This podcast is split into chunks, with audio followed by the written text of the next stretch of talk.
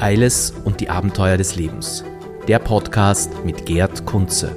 Ungeschminkt, inspirierend und tiefgreifend. Herzlich willkommen. Als nächsten Gast habe ich Matthias Geist eingeladen. Ich habe ihn letztes Mal im Café Eiles kennengelernt. Sehr spannend. Er ist Superintendent der ähm, evangelischen Kirche und Gefängnisseelsorger. Herzlich willkommen. Hallo beim Thema Gefängnisseelsorger. Das ist natürlich schon ein spannendes Thema. Sag einmal, im Umgang mit Insassen in Gefängnissen ist es für dich leichter, ähm, schuldige Menschen, also schuldig im Sinne von verurteilten Menschen, die wirklich was getan haben, oder mit Menschen zu arbeiten, die unschuldig im Gefängnis sitzen? Es ist beides sehr spannend und herausfordernd, aber ich habe es äh, von der Seite der dann vielleicht tatsächlich unschuldig erkannten natürlich kennengelernt. Da spielen tatsächlich die Rechts- und Gerechtigkeitsfragen eine sehr große Rolle, die natürlich auch mich immer interessiert haben und bis hinein ein bisschen ins Strafrecht hineinwandern haben lassen. Wie laufen Dinge ab, wenn sie krumm laufen und wenn sie jemanden verdächtigen, der einfach möglicherweise und am Schluss der Tage tatsächlich unschuldig ist. Die andere Seite hat mich aber genauso fasziniert bzw. berührt, weil es tatsächlich sehr ich sage mal, wichtig ist, Menschen zu begegnen auf Augenhöhe, ganz egal, was ihre Lebensgeschichte mit sich schon gebracht hat. Es öffnet sich tatsächlich ein, ein, neuer Horizont für mich natürlich, aber auch für das Gegenüber, für einen Menschen, Mann, Frau, alt, jung. Man kann sich alles vorstellen, was in der Josefstadt oder anderswo einsitzt und wie da die Menschen sich zu ihrer Lebensgeschichte in Beziehung setzen. Das hat mich immer sehr herausgefordert und auch bereichert. Also zum Beispiel, ich stelle mir jetzt so vor, du sprichst mit einem Mörder, ja, ja. der bekennend Mörder kann man jetzt sagen, er ist verurteilt ja. und hat jemand umgebracht. Ja. Und äh, gibt es da den Punkt, ich meine, muss man, muss man den, wie tief muss man da gehen? Oder, oder gibt es da Einsicht? Oder, oder äh, das ist natürlich, irrsinnig schwer vor, für dich ja. Oder, oder nimmst du da, wenn du da gehst, das musst du dich aufwühlen, oder?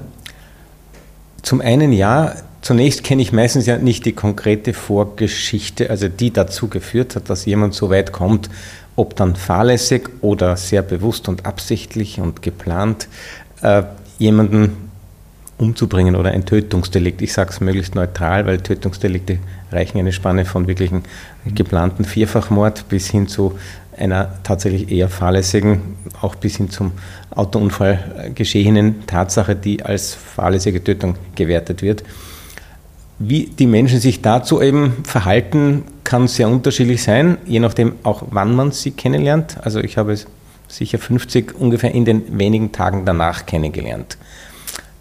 Da sind die Menschen manchmal tatsächlich noch cool, wenn sie auch beharrlich etwas verweigern und sagen, ich weiß ja nicht und es ist eigentlich eine Frechheit.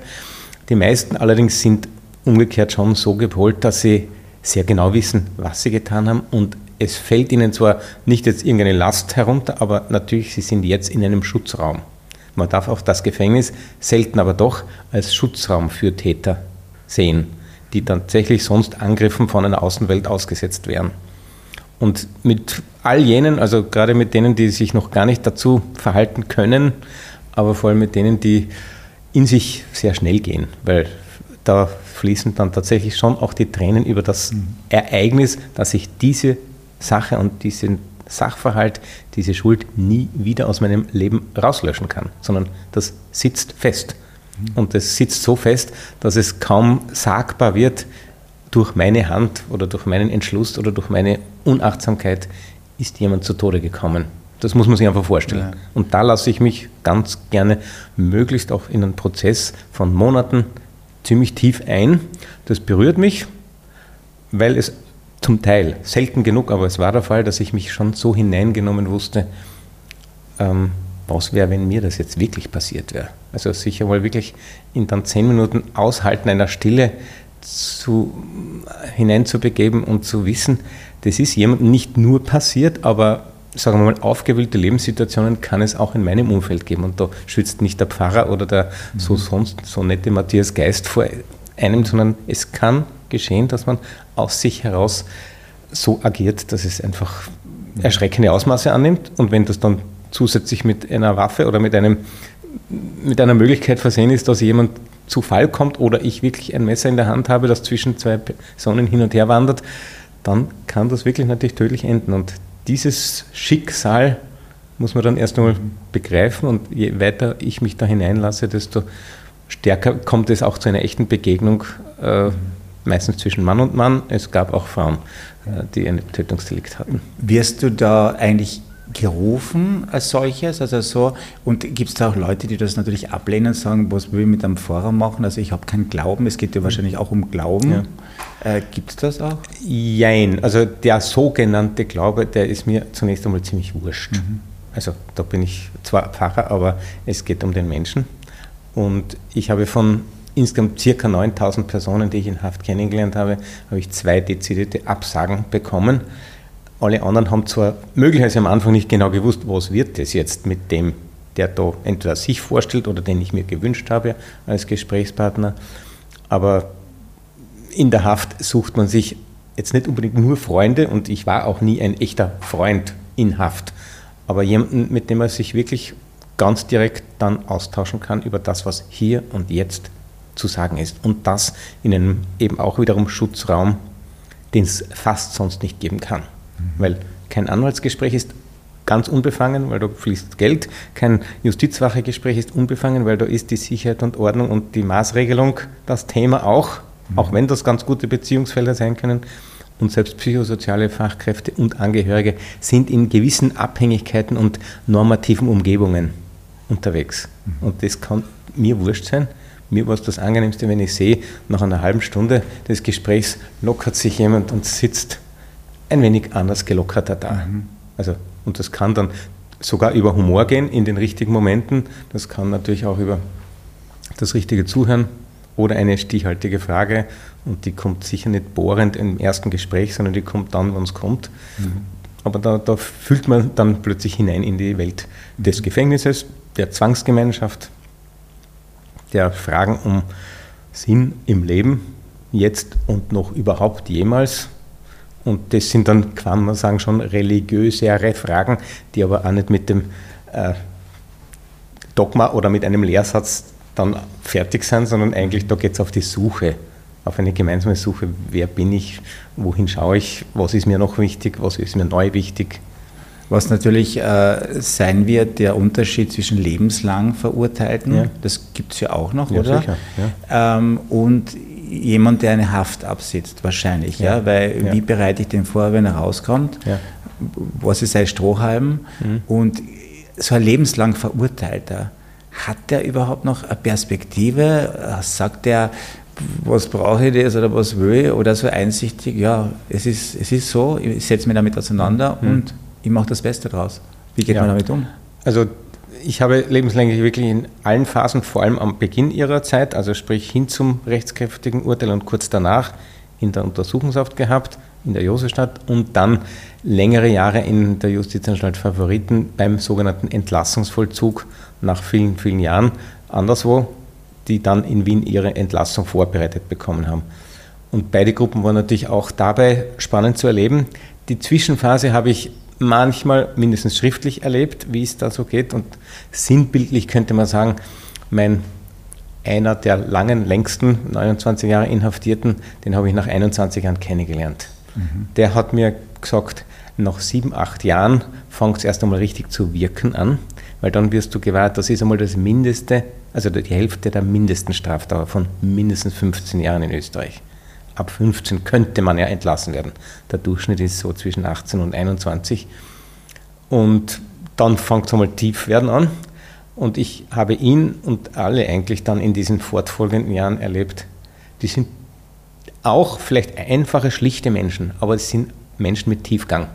Mhm. Weil das kann man denen nicht mehr vormachen, dass man besonders gescheit ist, weil wer dann 15 oder 23 Jahre in Häfen war, der weiß vom Leben schon mehr, als entschuldigen wir alle. Mhm. Weil der hat sich gespürt und zwar so hautnah und täglich mit relativ viel an Fragen, an Ballast und dann schon an Hoffnung. Also sie halten schon an der Hoffnung, wenn sie das überleben, also wenn sie sich nicht irgendwie anders entsorgen, dann halten sie am Lebensstrohhalm fest und wollen dann ab einem gewissen Zeitpunkt auf keinen Fall mehr gepiesackt werden.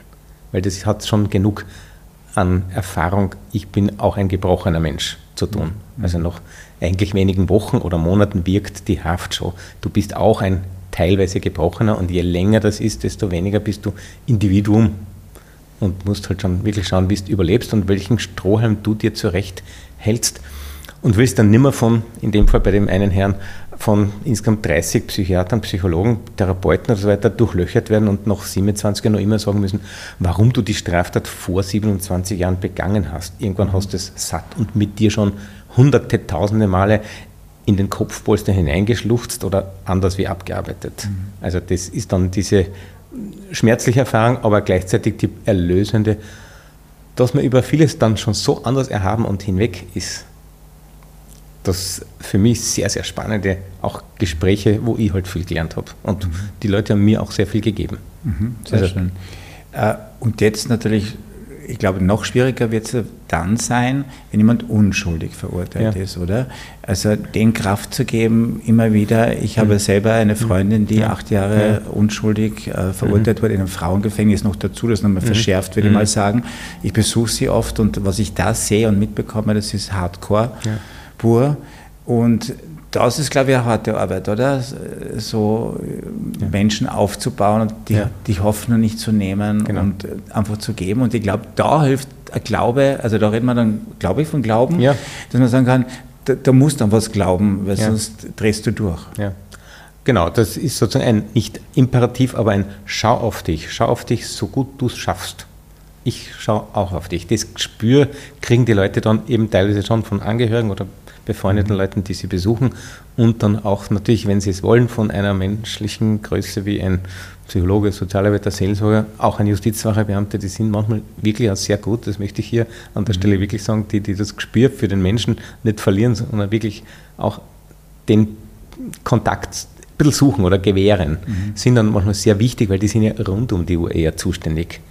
Mein Gespräch, vielleicht von ein oder zweimal in der Woche eine Stunde oder eine halbe Stunde, ist auch nicht nur der Tropfen auf dem heißen Stein, aber doch noch geringer. Und man muss auch sich auf was anderes verlassen können, was einen über die Woche in jeder Tages- und Nachtstunde trägt. Und da spielt dann schon eine Rolle, woher entnehme ich mir selbst ein grundsätzliches Selbstvertrauen noch? Wo kriege ich das her? Kriege ich das durch mich selbst? Kriege ich das nur durch Außenbeziehung, die mir das halt noch brav so tätschelnd zusagt? Ja, ich vergiss die nicht und wird schon werden und so trostreiche Worte, die können zu vertröstend sein, als dass sie wirken. Mhm. Ich glaube, du brauchst wirklich sozusagen, wir nennen es halt in der Seelsorge nachgehende Seelsorge, also wirklich den Spürsinn haben, wann passt es und wann, wann komme ich sogar so aktiv zwischendurch einmal hinein. Und das spüren die Leute dann da ist jetzt wirklich mehr an, an Refugium schon für mich da.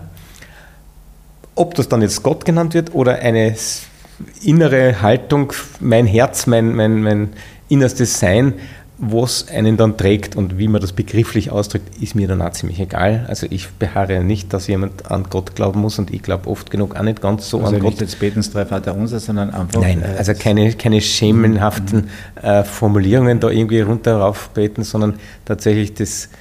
Ähm, an sich selbst vielleicht innerste, glauben, oder? An das sich innerste, glauben, genau. Also ich glaube, das Entdeckerische, das wir alle haben, haben dürfen, ich sage meistens sogar haben sollten, weil wir sind nie fertig. Mhm ich bin ja kein fertiger Mensch und du auch nicht. Und wir sind einfach sozusagen im Entdeckerischen wahrscheinlich am leichtesten auch befähigt, diese Vertrauensfrage und dieses ähm, nicht mehr normativ vorgegebene Gesetz, das mich verurteilt hat und dem ich nicht Glauben schenken möchte, weil ich ja nicht schuldig bin und diesem ganzen Rechtsstaat dann plötzlich mir kein Vertrauen mehr äh, dazu wandert, sondern mein, mein Lebensgehalt, der, der mich da wirklich sozusagen nach vorne bringt. Wie kann ich auf den nächsten Tag und auf das, dass es vielleicht dann nach eben beispielsweise acht Jahren, dass ich dann wirklich vielleicht doch noch was habe, nämlich ich vom Leben oder ich gestärkt im Leben, ich vielleicht auch ja, manches inhaft oder vorderhaft nicht richtig gemacht habe und, und mir natürlich dessen nochmal neu gewiss werde. Es ist natürlich eine harte Schule, härteste, die man niemanden verordnen will. Aber jeder kann natürlich auch inhaft noch einmal Dinge des Lebensrhythmus der vorherigen Jahre und inhaft durchdenken, reflektieren oder auch innerlich spüren. Und dazu ermutige ich schon einfach, dass die Leute, man, die einen arbeiten sich mit Briefschreiben oder Gedichte schreiben ab, die nächsten Malen. Die natürlich gelesen werden, das muss man dazu sagen. Also ich habe jetzt ein bisschen kennengelernt. Ja. Äh, auch also das österreichische Justizsystem ist mhm. ja also ein bisschen reformierbar, was ich da alles gesehen habe, oder auch der Umgang der wie heißt das, Aufseher, nicht Wärter. Mir kommen ja. sie vor, manchmal wie Wärterinnen, ja. in diesem äh, nicht charmanten Ton, wie die umgehen.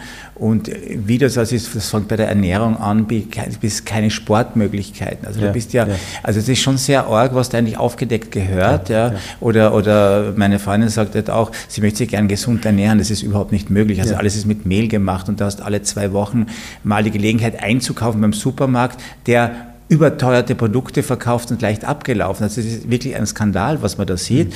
Also da muss schon sehr stark sein, da muss schon sehr tough sein, ja. um diese Zeit zu mhm. überstehen. Ja. Und das ist, wahrscheinlich kommt man stark oder schwach oder tot raus, ich weiß es nicht. Also es ist schon ein, ein, ein, ein eine sehr arge Challenge und ich glaube, ja. da hilft natürlich der Seelsorger unterstützend. Ja. Ja. Also die Ungerechtigkeit, die wir dann mittragen, die hilft, da kann ich nicht einmal die Ungerechtigkeit wieder auflösen, weil es sind mir auch die Hände gebunden. Ich kann niemanden sozusagen beim äh, Handel halten und dann rausführen und sagen, alles vorbei und, und alles wieder gut, sondern ich bin ja sozusagen rechtsstaatlich gebunden, mhm. so blöd es klingen ja, mag, an einmal die normierte Form des Lebensvollzuges, die der Person mhm. einfach geboten wird. Und die ist äh, wirklich in verschiedenen Punkten. Ich erlebe am allerschlimmsten wirklich dieses Zwangsgemeinschaftsleben. Du kannst also nicht aus, aus dem System deines Haftraums oder deiner Abteilung und den Personen, die dir tagtäglich vor die Nase gesetzt werden. Mit denen musst du halt die arrangieren. Das geht, das geht manchmal wieder nicht, dann haust du es wieder, dann machst du es nicht.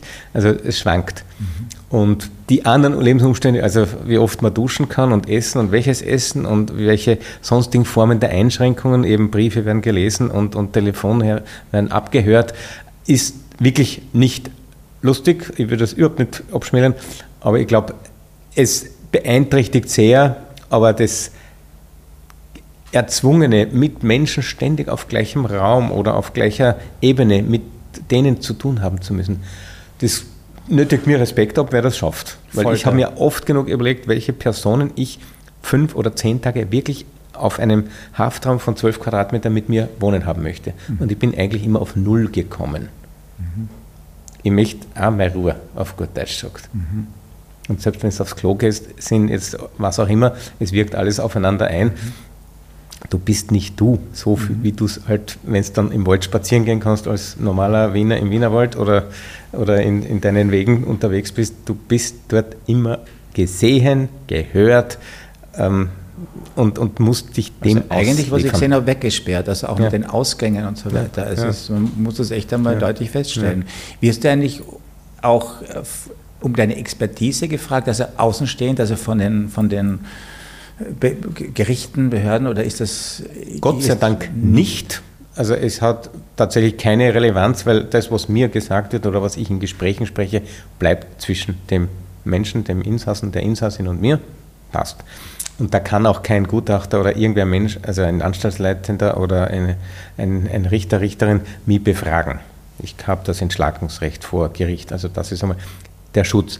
Umgekehrt, es wäre manchmal ganz interessant bis günstig, wenn man sich mehr zu Wort melden kann. Das hängt systemisch sehr davon ab. Ich habe es ja doch 18 Jahre lang sehr intensiv betrieben und habe jetzt noch immer wieder Kontakt, gerade gestern mit einem Entlassenen. Ähm, die Wege, die man suchen kann, die habe ich dann so genannt, ich erlaube mir, es hat vielleicht 10, 15 Mal gegeben, eine tatsächlich dezidierte seelsorgerliche Stellungnahme manchmal ans Gericht, manchmal nur dem Anwalt oder der Anwältin gegeben, manchmal äh, ja, für die Vollzugslockerungen relevant, manchmal für den Ausgang für ein äh, einmal erstmaliges Hingehen zu einem Grab des Verstorbenen, der durch meine Hand verstorben ist. Und das kann gut gehen, ausgehen, das kann auch schlecht ausgehen. Mhm. In dem Fall, wo ich den äh, Beförderungsgedanken hatte, ich möchte jemandem helfen, dass er nach acht oder neun Jahren erstmals in dem sogenannten Maßnahmenvollzug, das ist ja auch eine fast wie lebenslängliche Haftstrafe, äh, unbegrenzt halt. Mhm. Du hast eine fixe Strafe und musst halt dann trotzdem mhm. weiter. Mit denen dann sozusagen den Weg zu gehen, kann schlecht ankommen, weil dann wurde mir gesagt, na, der würde jetzt so tun, als ob er das abgeschlossen hätte, dass er da wen umgebracht hat. Mhm. Und ich habe umgekehrt gesagt, nein, das ist der öffnende Gedanke, da kann ich und können auch andere wieder weiterarbeiten mit jemandem, der das erstmals auf diese Weise sogar versucht zu verarbeiten. Mhm. Und das war wichtig. So, und deine Aufgabe als Superintendent, ja. ist das so ein Superwutzi? Ich, ich bin ja. katholisch, also ja. für mich das, du bist über allen stehend oder du bist der Chef? Ich bin von der, der evangelischen Kirche, Kirche, AB, also lutherische mhm. Kirche, bin ich in Wien halt sozusagen die, die oberste Person im mhm. Außen, also im Repräsentieren. Das braucht man in Wien Gott sei Dank auch nicht so oft, aber hier bin ich eingeladen, danke. Ja, Kann ja. ich einmal sagen, was evangelisch ist. Schon. Es ist halt die Möglichkeit, auch nach außen und nach innen so zu wirken, wie es der evangelischen Kirche oder dem, was wir halt haben wollen, ein menschenwürdiges Leben miteinander, mhm. ein, ein achtsamer Umgang und dabei auch nicht vergessen, dass es etwas Unverfügbares auch im Leben gibt. gibt wenn ich das noch? darstellen kann, dann geht es mir in meiner Rolle und wenn einem Job gut und das kann ich halt versuchen in die. Äh, gibt es noch genug Schäfchen, die sich in die Kirche verehren? Ich sage mal, es gibt Leute, die sich dem anschließen oder neu anschließen und das ist dann oft das Spannendste, wie jemand überhaupt dazu kommt, evangelisch sich näher anzuschauen und hinzuhören und zu sagen, ihr macht es eh ganz zeitgemäß oder es ist eigentlich mir so äh, gut angekommen bei mir, dass ich einen Ruheort einmal finde oder äh, eben ein seelsorgerliches Ohr geschenkt bekomme. Und das zu erwirken, dass es jetzt die Herkünftigen oder auch andere, die, die uns sympathisch finden, einmal anschauen, dazu lade ich natürlich ein. Was mir noch bei der Recherche aufgefallen ist, ich meine, ich weiß nicht, ob du darüber sprechen willst, aber du wirst wahrscheinlich immer gefragt, du bist ja. in ein Spitaler Gymnasium gegangen, ja. in das berühmte Spitaler Gymnasium, ja. in diese Klasse mit Eva Klawischnik mhm. und Herbert Kickl. Wie war das damals? Hat sich da schon so abgezeichnet, eure Wege, oder war das die Charaktere? War der liebe Herbert schon damals so ein bisschen ein kleiner Revoluzer? Also ich würde sagen, beide waren wirklich blitzgescheit. Mhm obwohl es noch einen Klassenbesten gegeben hat, der so quasi noch gescheiter. Warst du? Nein, Nein das ja. war nicht ich. Ich war ja. ein, ein, mittelschlechter Schüler, also mhm. Mathematik gut und in anderen Fächern schlecht. Ähm, und sie haben sich schon hervorgetan mit ihrer Stimme, sage ich jetzt mal, im Klassengeschehen. Mhm. Äh, waren meines Wissens damals auch nicht eben in der Oberstufe nicht immer einer Meinung. Und es hat sich schon herauskristallisiert, dass die pointierte Redeweise beim Herbert Kickel einfach die war damals die Sprache schon, so? schon kon Staccato. konnte. Das, na, Staccato weniger, aber einfach sozusagen mutig ja. und auch im Widerstand gegen ja. Klassenvorstand oder, oder vielleicht mhm. oder auch im, im Herbeiholen von weiteren Menschen, die, die auch ihm oder der Sache, der er jetzt zugetan war, ähm, auch Rechnung tragen wollen. Und bei der Eva, glaube ich, war schon ein sehr früher Gedanke, dass sie uns alle ein bisschen zum Umweltschutz erzogen hat, mhm. schon in der Frühzeit des Gymnasiums. Ja, ja. Sag, hast du noch Kontakt zu beiden oder ich habe, du den nochmal, was, was würdest du an Herbert Kickl heutzutage sagen, wenn du ihn triffst? Dann hast du Kontakt? Ich würde ihm tatsächlich, habe ich ihm auch schon angeboten und wir haben uns vor einigen Jahren einmal vereinbart, dass wir schon einmal reden könnten und ich, ich biete es tatsächlich weiter an. Also ich habe keine Scheu, mich mit ihm einfach zu unterhalten über das, wie ich mein Leben gestalte mhm. und er kann, wenn er will, mir sagen, wie er sein Leben gestaltet und wie er seine Sache, die er mhm. vertritt, auch mir gegenüber vertritt. Wir werden uns da wahrscheinlich. Ich glaube, er bräuchte dringend einen Seelsorger. Das hat er vielleicht, das weiß ich ja gar nicht. Das mag sein. Gut. Du, super spannend mit dir. Wir können ja ewig reden. Also mhm. tolles Thema. Ähm, danke fürs Kommen und ich hoffe, wir sehen uns wieder und äh, wir reden weiter. Nächstes Mal im Kaffeehaus bei mir im Eiles. Ja. Danke. Im nächsten Podcast kommt Nico Marchetti, ein ÖVP-Nationalratsabgeordneter, bekennender Homosexueller, äh, zu mir. Und das bin ein bisschen spannendes Thema. Wie geht man in dieser Partei damit um? Schalt, schaltet wieder ein. Eiles und die Abenteuer des Lebens. Der Podcast mit Gerd Kunze. Ungeschminkt, inspirierend und tiefgreifend.